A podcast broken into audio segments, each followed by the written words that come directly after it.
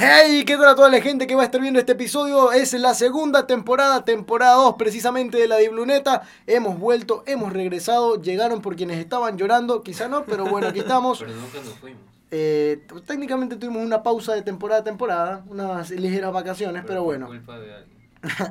Eh, estamos en esta nueva temporada, nuevo episodio, capítulo 1, evidentemente, similar al de la primera temporada, que fue Salud Mental, un 2.0, un featuring, ahora como se hace en el mundo de la música, los featurings que son entre artistas. Bueno, aquí entre nosotros y una gran profesional como es mi queridísima Katherine, ¿cómo estás? Hola, ¿qué tal? Bueno, justamente como lo dijo él, me llamo Katherine y estoy aquí para hablar de la salud mental en los jugadores, que es de suma importancia. Sí, y algo que hay que recalcar y es muy claro, es la primera vez que grabamos sin fallas técnicas, ¿ah?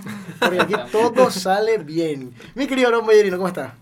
Bueno, Juanse, feliz de estar en esta segunda temporada, comenzar con toda la actitud esta temporada como lo comenzamos en la primera y hablar sobre la salud mental, que recordemos que decíamos cosas incoherentes en el primer capítulo que hablamos de la salud mental, pero ahora con una profesión, profesional, Profesional.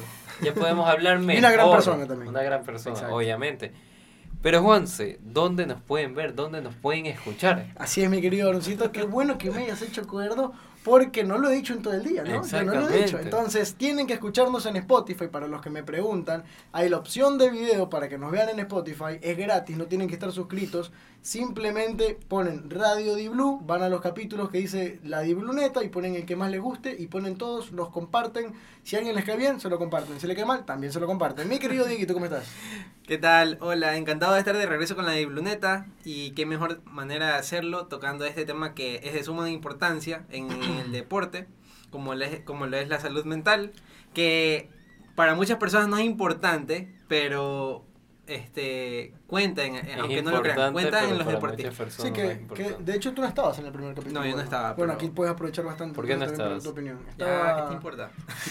Muy bien. Pero bueno, eh, si quieren para dar paso ya de lleno a lo que es, eh, en este caso, el episodio, el capítulo, no sé si ustedes quieran empezar con alguna pregunta o más que nada con un tema general, ¿no? A mí me gustaría un poco empezar eh, diciéndote, Catherine, si puedes quizás dar una pequeña explicación de lo más breve de cómo podría estar así la psicología, en este caso la salud mental vinculada en el deporte. Que yo creo que es algo que se da por hecho, pero no todo el mundo en realidad tiene quizás muy clara esa idea. Claro.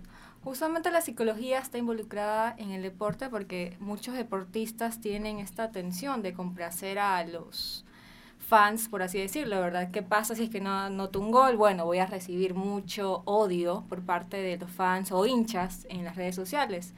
Entonces están bajo este estrés de querer dar el mejor rendimiento, pero de cierta forma ellos también tienen problemas personales en la cual eh, se van acumulando no solamente problemas familiares, sino también del equipo y entre otros más, ¿verdad? Y pues básicamente eso. O sea, sería una especie de quizás ellos se sienten como, el, no sé si decirlo así, pero un tipo centro de atención, pero en este caso para las críticas sería, dependiendo Claro. de cómo vaya, ¿no? Claro, justamente eh, hemos visto muchos casos en la cual futbolistas, bueno, no dan su mejor rendimiento y ¿qué es lo primero que pasa? Bueno, reciben comentarios de odio, insultos, en, suben una foto y justamente ustedes pueden ver los comentarios y van a ver la cantidad de insultos que hay.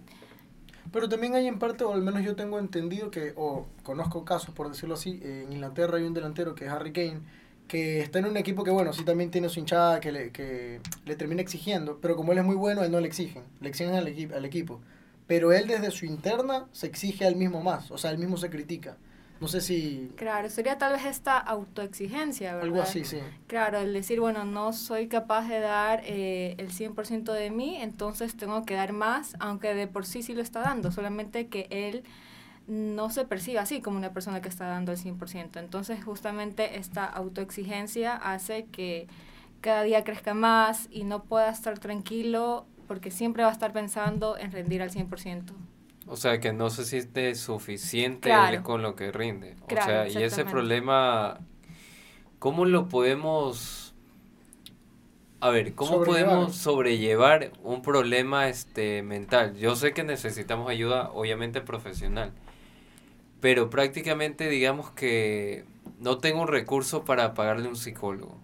¿Qué ejercicios nos recomiendas que podemos hacer para no caer tanto en ese problema psicológico que problemas mentales, perdón, que algunos te llevan hasta el suicidio. Claro, bueno, eh, voy a dar dos opciones. La primera opción es averiguar eh, centros psicológicos que, que sean gratuitos. Justamente ahora en Guayaquil se están aperturando muchos centros de psicología que son gratuitos al público. Justamente también está una universidad, no sé si la puedo nombrar o si no. Sí, sí, sí, sí, La Universidad Católica, que justamente recientemente abrió su consultorio de psicología. Y en tal caso, si es que tal vez, bueno, los cupos están llenos o tal vez no, esa persona no quisiera estar en un centro de psicología, bueno, lo importante es crear una red de apoyo. ¿Y qué es esta red de apoyo? Bueno, son seres cercanos, ya sean amigos o familiares, que justamente te contengan. ¿verdad? En estos momentos de crisis. Entonces es de suma importancia tener esta red de apoyo. Lo ideal es ir al psicólogo y también tener esta red de apoyo para que justamente sea un mejor, un mejor abordaje. Pero bueno, si es que no esta persona no desea ir, puede Eh, construir. A, a mí me pasaba que cuando yo jugaba, Mm. eh, por ejemplo, un día no jugaba bien y me frustraba enseguida. Hoy tampoco. Sí, o sea, Me frustraba enseguida y, por ejemplo, tenía una semana que no jugaba bien y era una frustración increíble que comenzaba a querer estar alejado de todo el mundo y, y así. De mí. Entonces, ¿qué? de mí. ¿Cuáles tú crees que son algunas recomendaciones? ¿Cuáles son las recomendaciones que tú podrías dar para mantener un equilibrio saludable en, entre el deporte y la salud mental? Yo considero que buscar otras actividades, porque si solo te involucras en el deporte, esa va a ser como tu tipo de relación, ¿verdad? Entre comillas, claro está, en la cual vas a estar solamente enfocado en eso, pero si es que tienes otras actividades más, vas a estar enfocado en esas y no, sol- no vas a pensar todo el tiempo en fútbol, fútbol, fútbol, fútbol. Es un poco el dicho que es de mantén tu mente ocupada y así no te duele, algo así. Sí, pero no de- siempre, no siempre es así. No es lo más saludable quizá. Claro, porque no puedes gestionar correctamente tus emociones. Lo ideal es gestionarlas, ¿verdad? Si es que tienes que llorar, llora, porque muchas personas dicen, bueno, me quiero mantener ocupada para así Claro. no, no sentirme triste o algo, pero ¿qué pasa con eso? Justamente esa tristeza va aumentando, aumentando y pues así básicamente. Sí, Pero por- soy. ¿Y hay alguna, alguna actividad eh, en específico que tú puedas realizar que te ayudan a, a mejorar tu sal- salud mental? Yo creo que sí, como meditar o tal vez escribir esto del journaling, creo que se llamaba, que justamente... Mantener un diario. Claro, un diario de anotaciones, eh, hacer deporte, o sea, justamente al hacer deporte está comprobado científicamente que eleva tus niveles de, de dopamina, muchas cosas más, ya no sientes tanto estrés, ¿verdad? Ejercitarse, sobre todo también eh, hacer actividades que, que te gustan, tales como la lectura o pintar, salir con amigos y muchas cosas más. ¿Sí ves? Y no quieres salir con nosotros. sí salgo. Claro. Iba, iba justamente con el tema ahora que estabas mencionando, eh, creo que para seguir con lo de la gestión de emociones y todo eso, eh, yo creo que es algo muy importante que mantener, pero sin embargo, no sé yo qué tanto se podría ver en el, en el ámbito futbolístico o en lo deportivo, por sí solos los deportistas, me refiero, Claro. porque tengo entendido que los equipos tienen su equipo de medicina. Entrenamiento. Claro, pero por ejemplo hay deportistas que quizás no son, no les atrae mucho esa idea de los psicólogos porque está ese estigma social de que el ir al psicólogo es que estás loco. Entonces, por ejemplo, en este caso... Qué mal esa gente que piensa eso. Sí, ¿no? Claro. Pésimo. De- no lo miren. bueno, de hecho, ahora hay muchos futbolistas que están abiertamente, bueno, han dicho abiertamente que han ido al psicólogo. Justamente el, el al- arquero de Argentina. Eh, Emiliano? Martínez. Sí, Martínez. sí. Y otros más como eh, Cavani. Cavani también. eh, un español que era que no Iniesta. Iniesta. Bueno, justamente eh, con ellos, de cierta forma, el mundo futbolístico se está abriendo a esta percepción de que, bueno, es bueno ir al psicólogo. Pero en tal caso, a los futbolistas que no les gusta esta idea, bueno, eh, no es que se puede cambiar ese chip, ¿verdad? De, de Claro. pensamiento. Ah, Pero igualmente eh, lo ideal es que varios psicólogos vayan a hacer una campaña de prevención a estos equipos de fútbol. ¿Y por qué? Porque justamente estas campañas de prevención se da para informar a la gente que tal vez tiene desconocimiento de acerca de qué es la psicología, para qué sirve y entre otras muchas dudas más también, como qué es la depresión o qué es la tristeza, porque muchas personas dicen que bueno, la depresión es igual a la tristeza, cuando no, son totalmente diferentes. Oh, ¿Cuál es la diferencia entre depresión y tristeza? Bueno, justamente la depresión es algo ya patológico, ¿verdad? Los síntomas de, de tristeza son algo que en la, bueno, la tristeza, un ejemplo puede ser, bueno, yo estoy yendo tal vez a la universidad y justamente saqué una mala nota.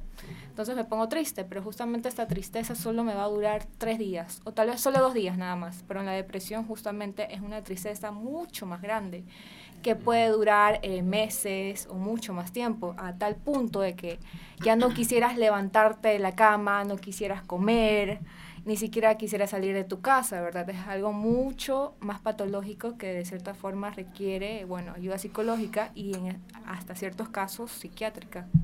Una pregunta con respecto a eso. Por ejemplo, yo había escuchado que la felicidad y la alegría no es lo mismo y uno puede mientras sea feliz estar triste. Al revés también puede suceder, mientras puede pasar o sentir alegría mientras está en depresión. Yo creo que sí, porque igualmente va a haber un momento en el cual... Muchas personas ocultan. Son emociones momentáneas.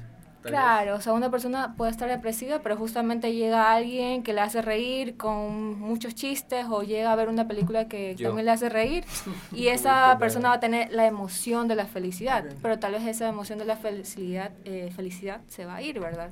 Solo dura, dura solo un momento, claro. Claro, solo va a ser momentánea y ya luego como que otra vez esa persona ya no quiere saber nada y pues Ok, ok. Eh, nos están diciendo que va a haber preguntas de parte del público, así que vamos a presentarla a Dalia Yasbelita María. Va a ser la primera que haga la pregunta. Eh, sí, sí escucha, ¿verdad? Perfecto, entonces. Ya está habilitado para que pregunte mi querido Gabo, que confirme nomás. Estamos esperando ahora. No puedo dejar silencio porque después... Claro, pero... Este hola, Ahí está, ya está perfecto. ¿Desde dónde nos llama, disculpe? Desde la cabina. Desde atrás. Desde atrás. Bueno, a ver, mi pregunta es que o sea, no sé si los futbolistas tengan, tengan este, psicólogos, pero en el caso de que sí, este, desde tu postura, Catherine, no sé cómo se debería actuar en caso de que algún futbolista en específico sufra de depresión, porque, o sea, bueno, lo que acabas de explicar de que la depresión eh, es mucho más duradera que la tristeza, pero también la, depresión te llega ahorita, te dura cierto tiempo y se te va aparentemente y después te regresa y nunca sabes cuándo te va a regresar en sí. Pero, ajá, ¿qué pasa y qué, qué acción se debe tomar con los futbolistas que tienen esta patología? Bueno, un gusto escucharte y en primer lugar yo considero que cada equipo de fútbol debería tener... Eh, su equipo de psicología, porque justamente la OMS comenta que la salud no solamente física, sino también mental. Entonces, si es que tal vez un jugador eh, ya es diagnosticado con depresión, debería inmediatamente acudir a un centro de psicología o a un instituto, justamente para que sea tratado, porque esto va a perjudicar de cierta forma también en su rendimiento. Y lo que no se habla mucho es que también hay una rama que se llama psicología deportiva, que justamente es para tratar a, a todos los jugadores, para que tengan un mayor desenvolvimiento en las canchas y a gestionar también las emociones. Ahora que, que comentaban lo de, lo de los psicólogos del equipo y un poco que nosotros también estábamos hablando, cuando es una cuestión médica hablando físicamente, hay cierto, no quiero decir pelea, pero hay cierta disparidad en cuanto a está el cuerpo médico del equipo y el médico personal del jugador. Hay jugadores, eh, me parece ahora que el, uno de los más recientes fue Javier Burray en Barcelona, eh, si mal no recuerdo, en donde el médico del equipo quizás no le tenía tanto, tanta confianza y el médico personal eh, le daba, por decir otra, otra recomendación.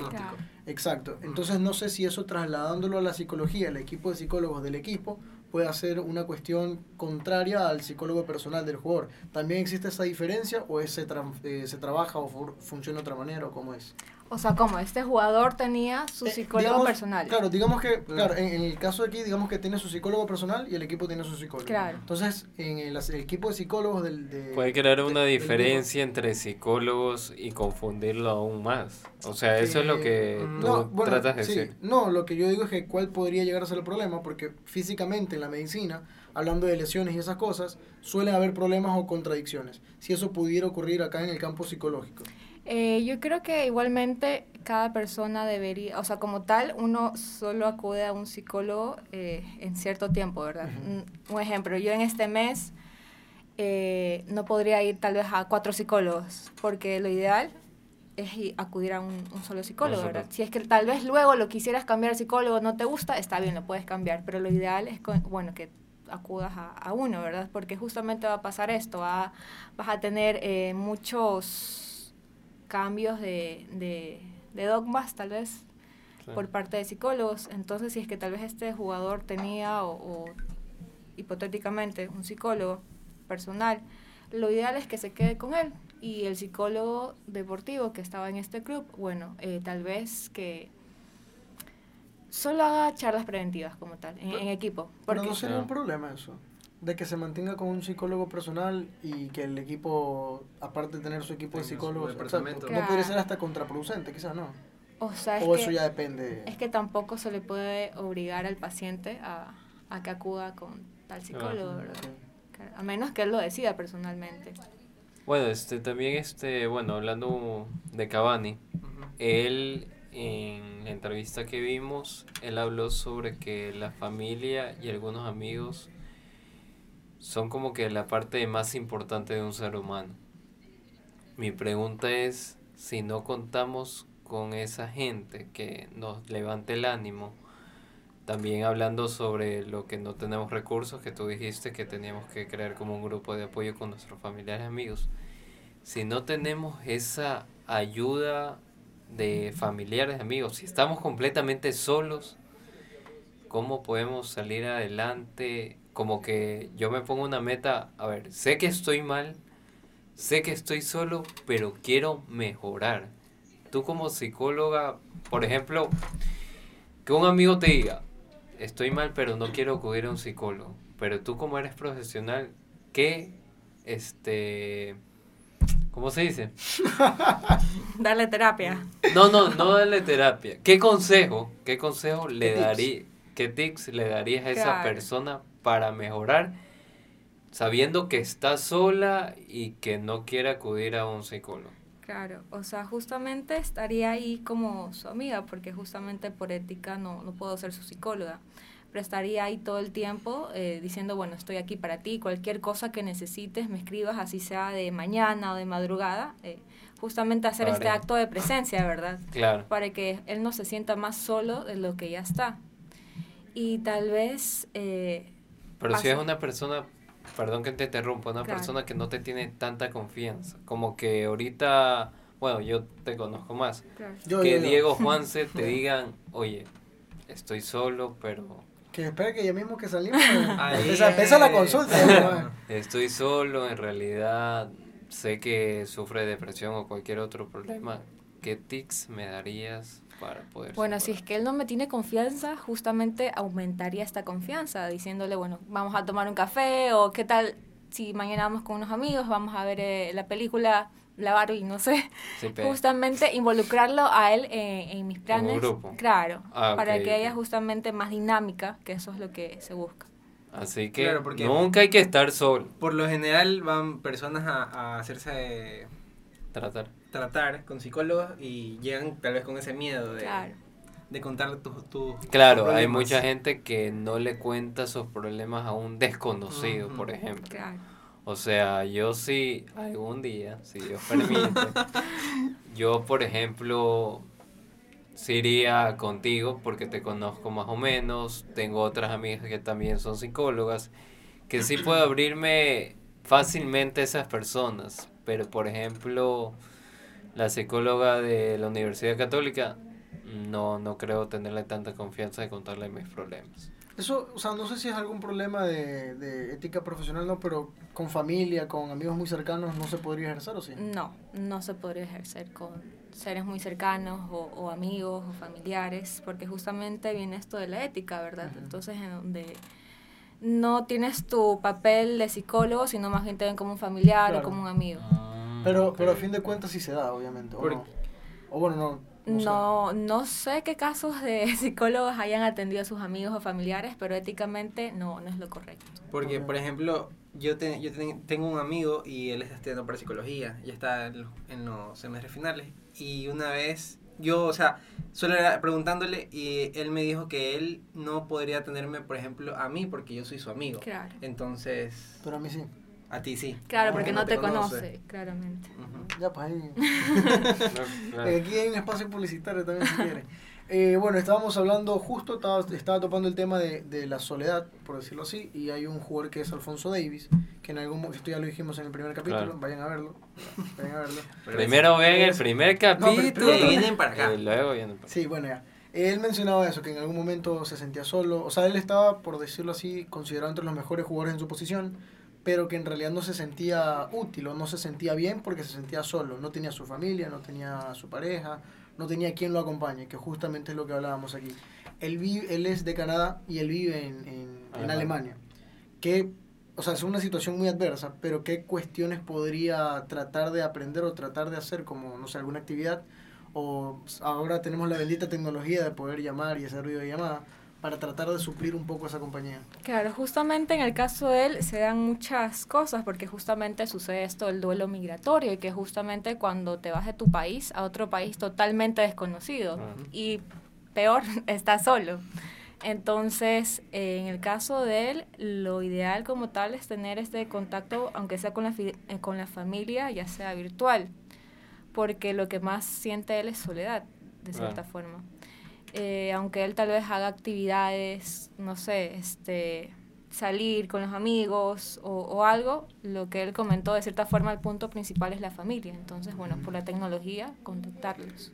Pasando un poco que hablábamos de alguien que estaba teniendo estos problemas con un buen rendimiento en su profesión, que es el fútbol, a alguien que por estos problemas no pudo o tuvo uno de los peores rendimientos a lo largo de su, de su carrera, que fue Andrés Iniesta, que ya lo mencionaron anteriormente.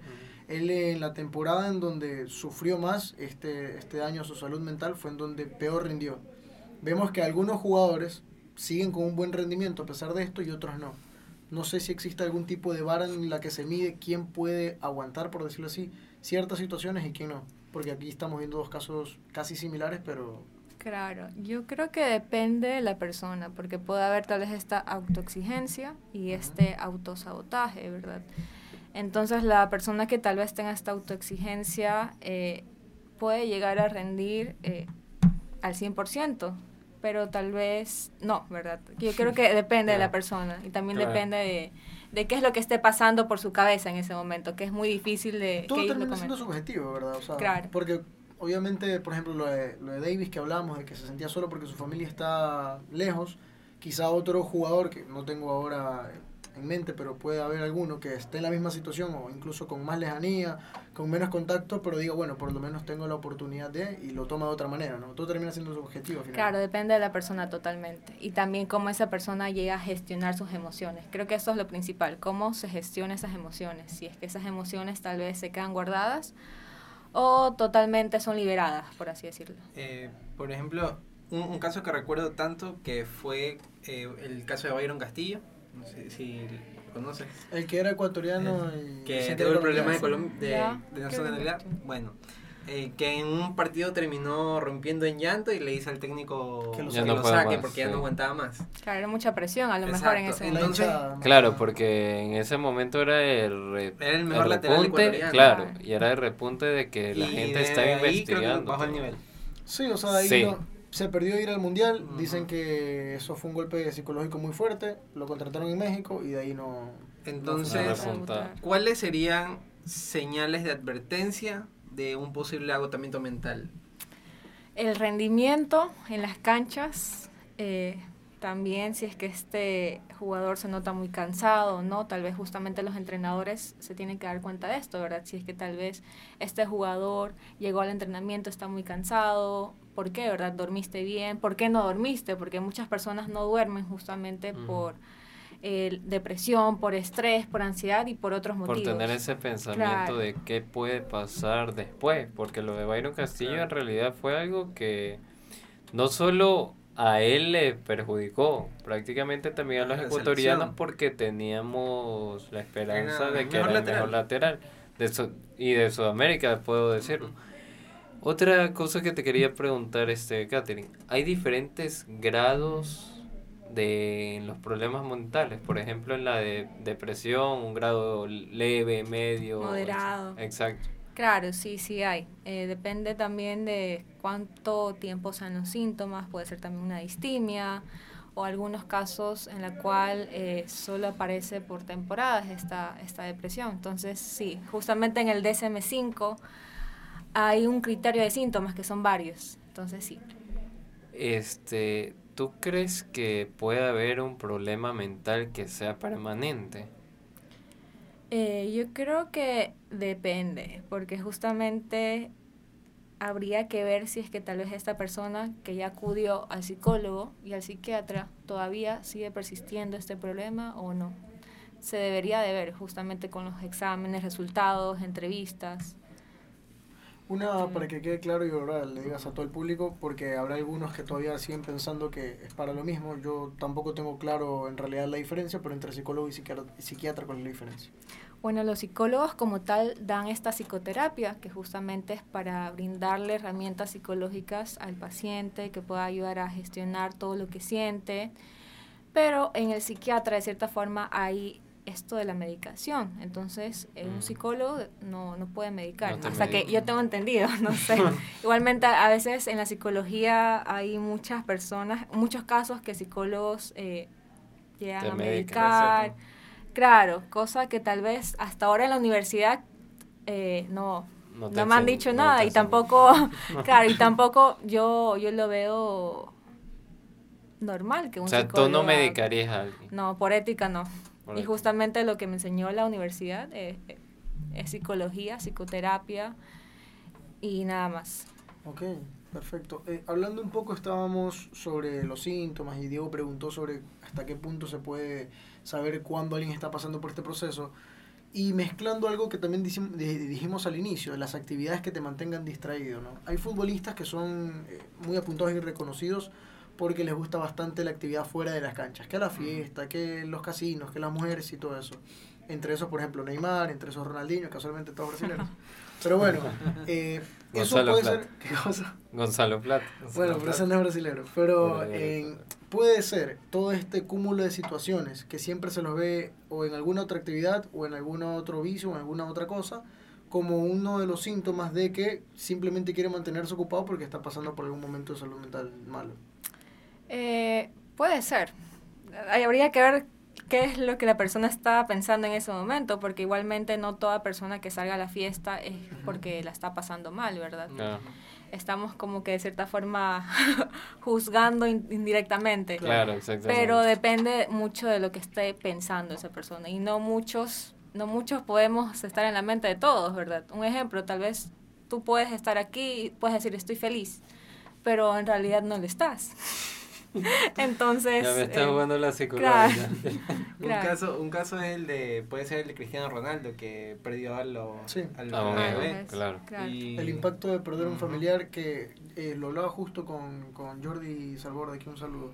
Él me mencionaba que, bueno, hablamos de que por lo general la gente es, se es un mal escenario, ¿no? Pero que está preparado, al menos socialmente se ve que un hijo está preparado para perder a su padre y por lo Pero un padre nunca a su hijo. Exacto. Claro, Padre es como que la ley de la vida es que primero pierdas a tu padre Claro. a, Que a que te pierda Exactamente. a ti. Y peor que es recién nacido. Claro. Claro, justamente, eh, bueno, hasta la misma madre que es Georgina, no, ella de cierta forma, saludo también.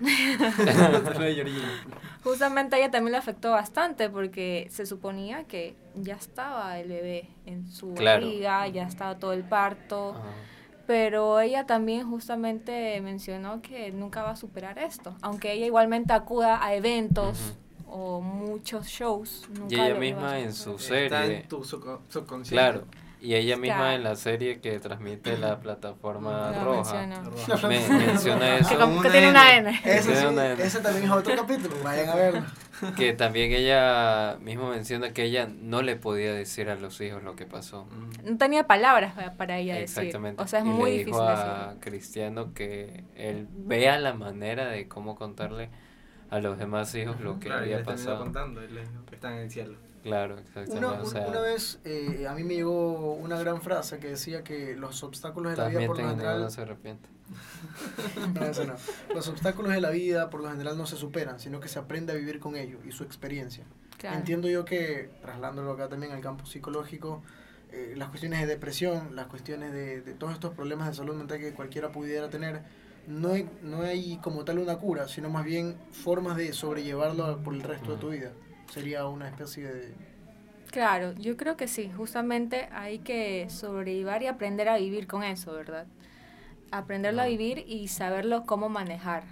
Entonces, sí, correctamente. Pero sabemos que en realidad, o sea, hay cuestiones que en realidad te matan, en realidad. O sea, perder un hijo, si me pasara a mí, sinceramente, no sé qué haría de mi vida. O sea, sinceramente, ahí yo creo que sí iría al psicólogo, porque en realidad es un golpe muy fuerte, pero...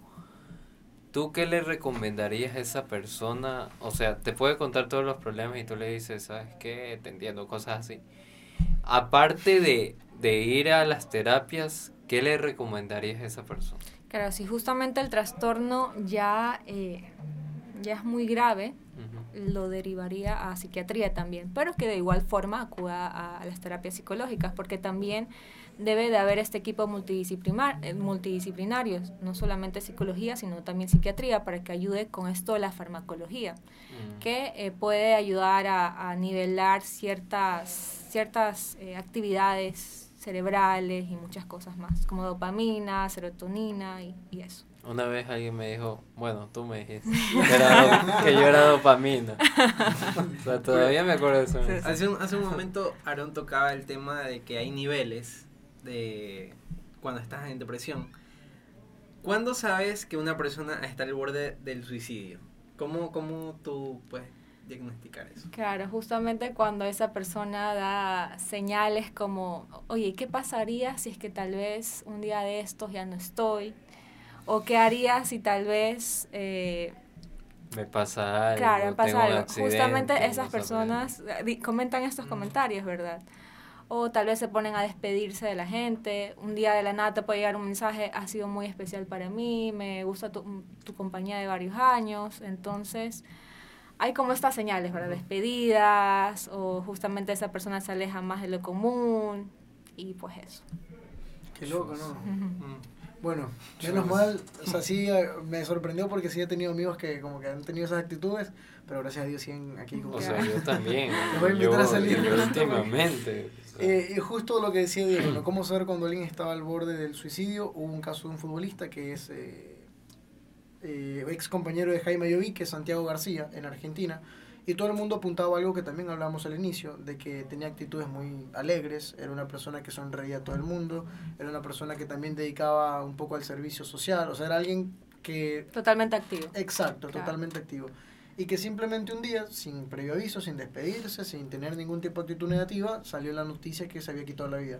Futbolísticamente estaba en el mejor momento de su carrera, goleador de su equipo, querido por todo el mundo, y nada apuntaba a que haya tenido ese problema. Evidentemente creo yo que es algo interno, pues, ¿no? Claro, por eso es que decía que nunca vamos a saber qué es lo que esa persona está pasando o pensando de cierta piensa. forma. Por eso es que no podemos decir, bueno, esta persona tiene depresión, con solo verlo, con solo estar un día con él. claro. Claro. Pero hay, hay una curiosidad, entonces, ¿cómo, por ejemplo, en el caso ahora del jugador que no daba ningún apunte a nada, sí, yo no sé si estaba yendo el psicólogo o, no, pero...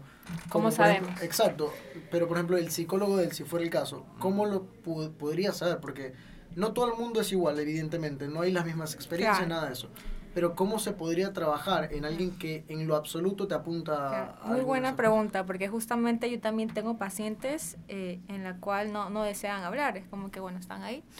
Entonces, en ese momento lo que yo hago es tomarle un test. Entonces, un test de depresión, en la cual solo es una herramienta. No quiere decir que ese test, eh, los resultados sean 100% eh, verdaderos, pero sí me puede dar un pantallazo, entre comillas, por así decirlo, que, que está pensan- Por pensando. lo en menos ese una base, pues, ¿no? Claro, una base, porque igualmente eso me va a arrojar eh, qué es lo que está sintiendo, cierta sintomatología, y yo ya luego poder trabajar con, con eso. Sí, y también un llamado a la gente que quizás, eh, como tú dices que había un test de, de eso que tú utilizas como herramienta, entiendo que en internet hay varios también, ¿no?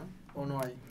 O sea, Google sí, sí hay. busca, que le, le salta que tienen depresión o cualquier cosa, Claro. que les recomendamos por favor que antes de auto Evaluarse. evaluarse. exacto, Claro. autoevaluarse, vayan a donde un profesional y que por favor no cometan Sí.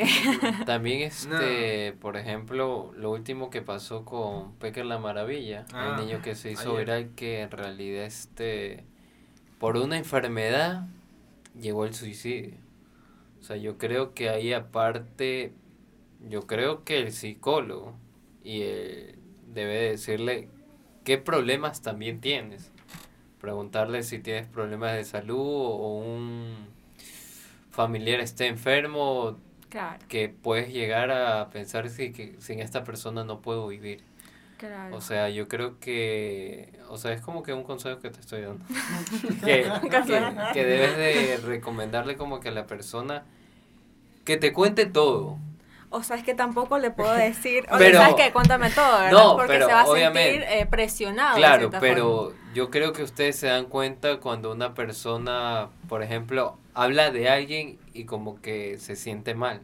Claro, Yo creo que ahí deberían de hablar como que preguntarle, no, no decirme todo, sino preguntarle más sobre esa persona. claro. Yo creo que eso... O, es- eh, o la enfermedad. claro. Está hablando de algo personal. No, no, no. O sea, estoy hablando del tema de, Claro. de lo que pasó. Eso depende también de las sesiones que, que el paciente acuda, porque en una sesión no se puede abarcar todo lo del Claro.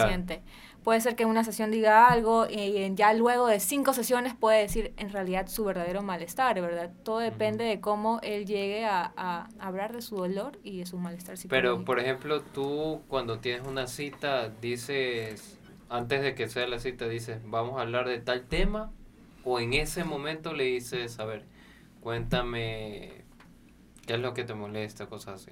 Claro, justamente le, le menciono, bueno, ¿cuál ha sido el motivo por el cual eh, usted ha optado por este espacio de, de psicología? ¿Qué pregunta? Entonces, No, claro. o tal vez también le pregunto, bueno, ¿cómo estás? Cuéntame cómo ha sido tu día. Y ahí voy comenzando, ¿verdad? Como que poco a poco, porque tampoco puedo ir eh, De abruptamente. De una, claro. yo también creo que depende de- del paciente, porque muchos pacientes ya, ya se sientan y lloran instantáneamente. Entonces, en ese momento es lo Quizá que por yo... un sentimiento de liberación, ¿no? Claro. O porque en realidad ya no pueden aguantar mucho más ese dolor y dicen, bueno, ya estoy en el psicólogo, ya el dolor automáticamente como que quieren decir todo. Y justamente al querer decir todo, lloran instantáneamente. Creo que a veces también depende de la misma persona que Claro. está pasando por esa situación y como que autocriticarse y decir necesito ayuda. Ujú. O sea, yo creo que cada persona debe darse cuenta que necesita ayuda. O sea, es que mira, te pueden decir amigos, familiares, necesitas ayuda, pero igual es tu decisión si quieres ir. Claro. Porque tú te puedes seguir negando hasta que te das cuenta de, Porque en realidad un, estoy un mal. ejemplo, necesito algo ayuda. relacionado con lo que decía Juanse de, del compañero de Jaime Llovi, del ex compañero de Jaime Llovi, que puede ser una persona que es muy feliz, que puede tener éxito en su vida aparentemente, pero tal vez cuando él está solo, ahí es cuando siente esa soledad o está en depresión y nadie más lo sabe. Entonces creo que ahí también entra lo, de, lo que dije, que también depende de la persona de autocriticarse y de decir necesito ayuda. Claro, justamente eh, la decisión personal de acudir al psicólogo es una de las decisiones que no muchas personas eligen, ¿verdad? Porque justamente hay este miedo, temor de ir. Pero hay que recordar que igualmente eh, ir al psicólogo es un, un acto de valentía. Entonces, Claro, sí, Claro. sí, En, sí. en- en tu experiencia, Catherine, por ejemplo, entiendo que te ha tocado tener pacientes que van obligados o quizás con una presión de la familia, padres o alguien más. en este caso, con los niños sí. En ¿Y que- qué tan difícil es eso? O sea, supongo que con, dependerá también de cada uno, pero en general. Claro, eh, en ese momento ya es un, una entrevista total, to- totalmente diferente a un adulto, porque justamente con los niños debo de, de hacer algo más dinámico, para que este niño de cierta forma comience a hablar. Sienta la confianza. Claro, Y, por ejemplo, una persona mayor de edad, obviamente no le puedes, no la puedes forzar a que asista a una, a una terapia, no la puedes obligar. Pero, o sea, un ejemplo, nosotros, ¿qué podríamos hacer para que esa persona acuda a ese? Claro. ¿Cómo podríamos tratar ese? Como que hacer una sugerencia que él no se ¿Cómo dé cuenta de que estamos ¿Cómo obligando. me tratarían para que vaya Ajá? ¿cómo lo tratarían? Eso quisieron decir. Bueno, ahí es que yo creo que para en este caso no, no hay sutileza. ¿Cómo le decimos a alguien, oye, mira, justamente a la ya- esquina, a la esquina hay un consultorio por ahí. Digamos que Aaron Pellerina, ¿cómo le sé? A Yo- ver, eh, vas a... No, no, Es que me están diciendo que hay otra llamada del público, precisamente Yasbelita María Dalia, que es ¿De otra- vez? No, esta es otra. Ah. ¿Qué tiene o que quiere preguntar? Me confirman si está, está para el audio. Hola, hola, sí. ¿Estamos? Hola. Sí, sí, Hola. ¿se escucha cómo está? Sí, sí, sí. ¿Desde Sí, dónde nos llama? Este, Catherine, ¿Cuánto me cobra? quería eh, más que todo un consejo de parte de ti. Este, como psicóloga, ¿qué me recomiendas para mi salud mental? Eh, ¿Iniciar o dejar que mi corazón se enamore de una nueva persona o regresar con mi ex? Yo creo que lo ideal como tal es, si es, que, si es que ya terminaste con esta persona, es vivir tu duelo. O sea, justamente este duelo es aprender qué, qué es lo que te dejó esta persona de positivo o negativo Ya y sé si es que realmente necesito yo a esta persona nuevamente en mi vida, ¿verdad? Porque muchas veces queremos regresar con esta persona, pero no es porque estamos realmente enamorados, sino más bien es por este apego. Pero ¿y si las dos personas se aman, se siguen amando. habría que ver si es que estas dos personas se complementan, porque ¿qué pasa si es que quiero volver con una persona que tal vez no me da mi lugar, eh, respeto Ujú. ¿Qué o, pasa si o- o muchas cosas más? Habría que ver también eso. Pero ¿tú crees que una persona puede cambiar para mejorar su relación? Si es que esa persona lo demuestra con hechos, sí, pero si es que solo con palabras, obviamente no, ¿verdad? Claro. ¿Y qué pasa con la frase que dice todo el mundo vuelve donde fue feliz? Yo no creo en esa frase, sinceramente. Al menos yo pienso que, por ejemplo, las personas no cambian. O tal vez lo intentan por un momento, pero no... Habría que ver, porque a veces eh, hay muchas enseñanzas que nos hacen cambiar. Entonces, si es que tal vez yo viví ciertas cosas que no me gustaron, yo ya sé que en un futuro no debo de actuar así. Y eso de cierta forma me, me hizo cambiar, ¿verdad? En un caso. Claro, por porque el cambio no es solo de una persona. Y tampoco es de un día para otro, sino requiere mucho Exactamente. Producción me dice- Exactamente. Producción me dice, eh, producción Aaron Moral, me dice las personas no cambian, mejoran, pilas, es un proceso. Subjetivo. claro, puede ser que tal vez no, no cambian o mejoran, Pero pero, siguen con esa misma conducta, ¿verdad? Hablando un poco, Claro, o sea, claro, si pueden mejorar, pero siguen con la misma conducta, ¿verdad? Que Entonces, no, no creo que... hablando un poco ahora de, de- de los cambios y regresando también al tema de lo deportivo, que como costumbre a veces nos desviamos un poquito, pero eh, este tipo de cambios bruscos, por ejemplo, existe el caso de los futbolistas que vivían una, una situación precaria, una situación socioeconómica baja o muy baja, de pobreza extrema, y comienzan a ganar mucho dinero, comienzan a ser multimillonarios, o bueno, para lo que nosotros estamos acostumbrados, mul- multimillonarios casi todos.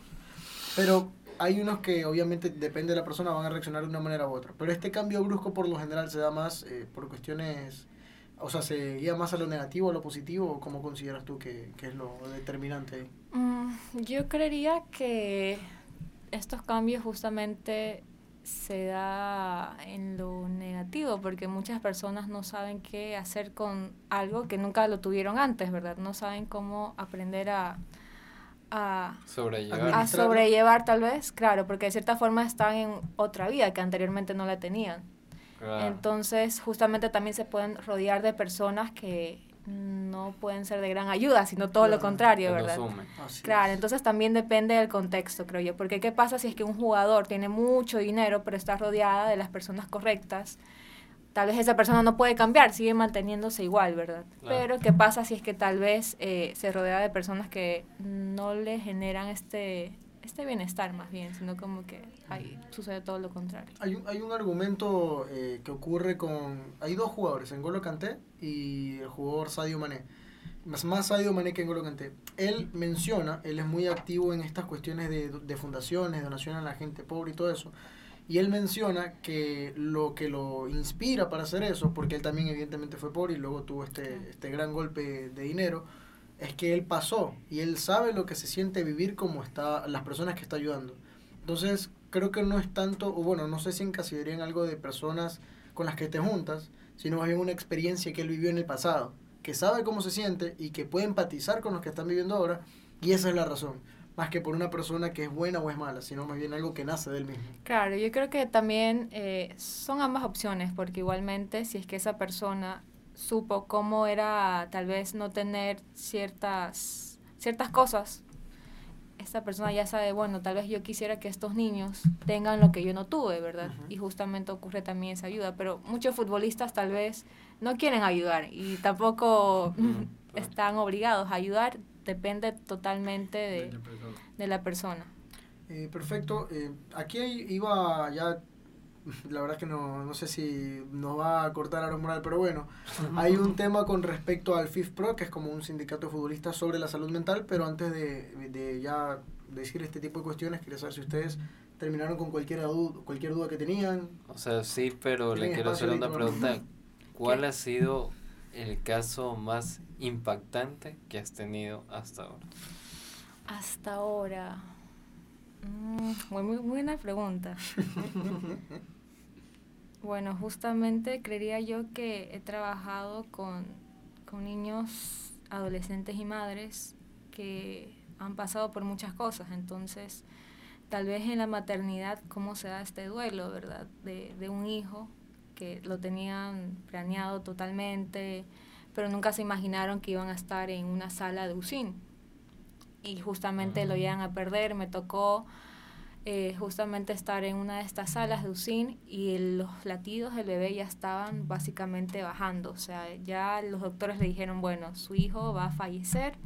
Y justamente la doctora en ese momento me dijo, bueno, le- ¿qué, qué te parece si es que le das contención emocional? Entonces justamente estuve ahí, los llamé a los padres ah, para hablar y justamente era un mar de llanto, Ah. muchas cosas más. Y otro caso que tuve también fue de, de dos hermanas, en la cual su madre, que estaba embarazada, falleció y justamente también falleció el hijo que tenía adentro. Y en ese momento yo eh, no estuve en la intervención porque justamente había otra psicóloga, entonces la psicóloga como tal le dio la intervención primero a, a, a la hija mayor y yo estuve ahí igual, pero yo le di a la hija menor. Entonces, eh, sí fue difícil justamente, porque sí escuchaba los llantos, porque yo estaba fuera de la sala. Entonces, cuando la psicóloga le dijo esto a la hija mayor, se escuchaban muchos llantos, mucha ira y muchas cosas más. En, en ese tipo de situaciones en donde se involucra tanto sentimiento y tanta emoción, eh, como o sea, en el apartado profesional, ¿también sientes que te involucras un poco o en lo absoluto? Porque, o sea, puede ser que por algún momento, como decías, ¿no? que todos estaban en ese momento sentimental, tú también te sentiste de esa manera. Yo justamente en ese momento eh, no me sentía así, no sé por qué, porque yo creo que tal vez de tantos casos eh, difíciles que, que he tenido, yo creo que tal vez ya esto de, no sé, me formateé tal vez, por así decirlo. Quizás como los doctores, de que en realidad van todo fresco a decirte una mala noticia. O sea, sí, pero pasa que profesionalmente los doctores no es tanto, entiendo yo, emociones y sentimientos, sino más bien una cuestión médica, física, que es lo que hablábamos. Sí, Claro. pero a ver, pero igual todo el mundo, No, o sea... me, me pregunta un poco más con respecto a si se involucra un poco esta parte emocional de, de O los sea, psicólogos como igualmente Claro, tienes que ser puede- sutil con- para exacto. decir. Claro, Claro, puede, que, en, puede que en algunos sí.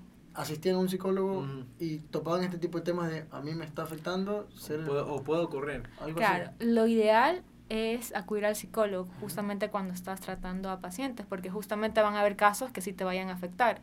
Eh, para ir culminando entonces el capítulo, mencionar que la FIF Pro acerca de la salud mental da tres puntos, que me parece lo hemos topado a lo largo de todo el capítulo. Primero que los futbolistas son especialmente vulnerables, pre- eh, precisamente con lo de la presión de la hinchada, con este tipo de incluso presiones internas.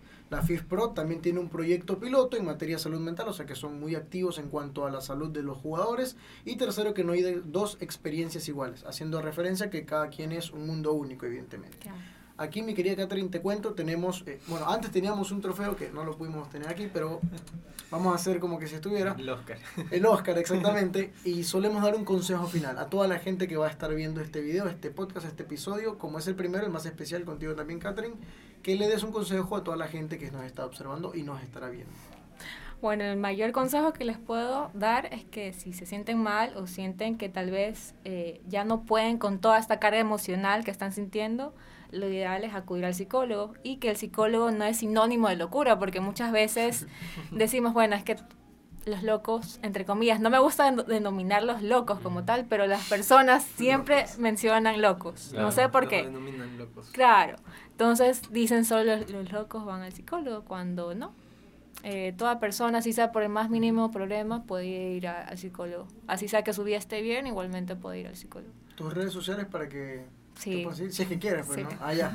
Sí, por favor, está Eh, bueno, sic.caterine Quijije, K-A-T-H Caterine Quijije. Producción lo va a poner. Sí, por favor. hasta el número lo va a poner. Ahí está. Así que bueno, la gente sabe que así tengan un mínimo este Inconveniente. problema, inconveniente. Ya Así. saben, ir al psicólogo. A mí se me una Catherine está dispuesta a atender a cualquier persona. Tenía una pregunta, se me queda. La perso- las personas que, que no sé si es por ansiedad o qué, pero que comen por porque no tienen hambre, pero comen porque se sienten nerviosos o algo así. Es una, un síntoma como tal. Muchas personas tal vez al no poder eh, aprender a cómo manejar los problemas que están teniendo en el día a día, comen mucho o tal vez otras no comen, otros no llegan a dormir. Sí, son- Entonces justamente son señales que el cuerpo orgánicamente automáticamente dice, bueno, no puedes a- ayudar, no puedo manejar todo este estrés, voy a comer. Ok, Claro. está por eso subir de peso. Pero bueno, con esto y muchísimas gracias mi queridísima Catherine. Nos despedimos. Hasta la próxima. Chao. Chao.